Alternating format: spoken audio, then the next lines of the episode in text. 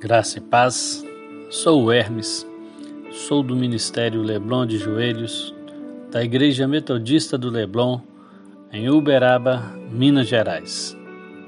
Vou orar por você. Antes, vou ler na Bíblia, no livro de 2 Timóteo, capítulo 3, versículo 16. Toda a Escritura é divinamente inspirada por Deus e proveitosa para ensinar para repreender, para corrigir, para instruir em justiça. Amém.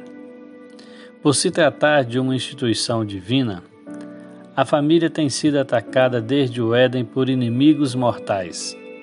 No mundo moderno, esse ataque tem sido extremamente violento, a ponto de muitos já duvidarem da necessidade de constituir família.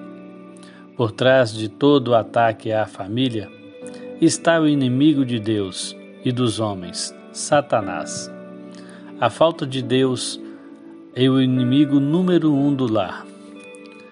Ele se revela quando o ambiente em casa é destituído de espiritualidade. Quando Deus está presente no lar, sente-se uma atmosfera diferente, agradável e santa. O pai e a mãe se unem aos filhos para servirem ao Senhor. Deus é o hóspede invisível, mas real, que domina o ambiente da família.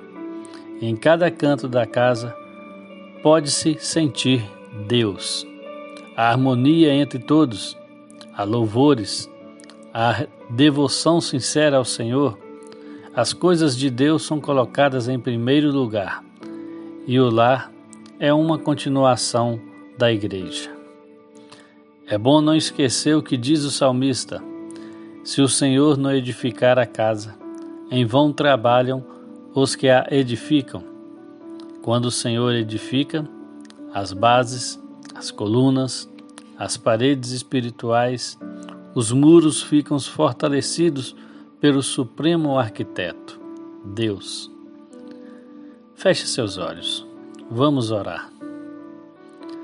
Senhor, nosso Deus e Pai, somos gratos pela família que nos deste. Limpe nossas mentes de qualquer dúvida, ansiedade ou depressão.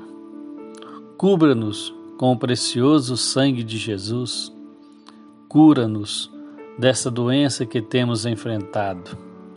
Renove em nós um espírito pacífico Senhor, restaure os laços que foram rompidos nas famílias, que sejamos cheios de amor para que ele transborde e que possamos compartilhar com nossos familiares.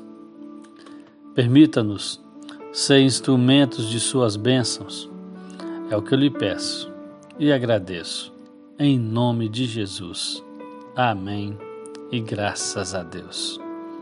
Que você tenha uma terça-feira abençoada e que o Espírito Santo de Deus esteja com você onde você estiver.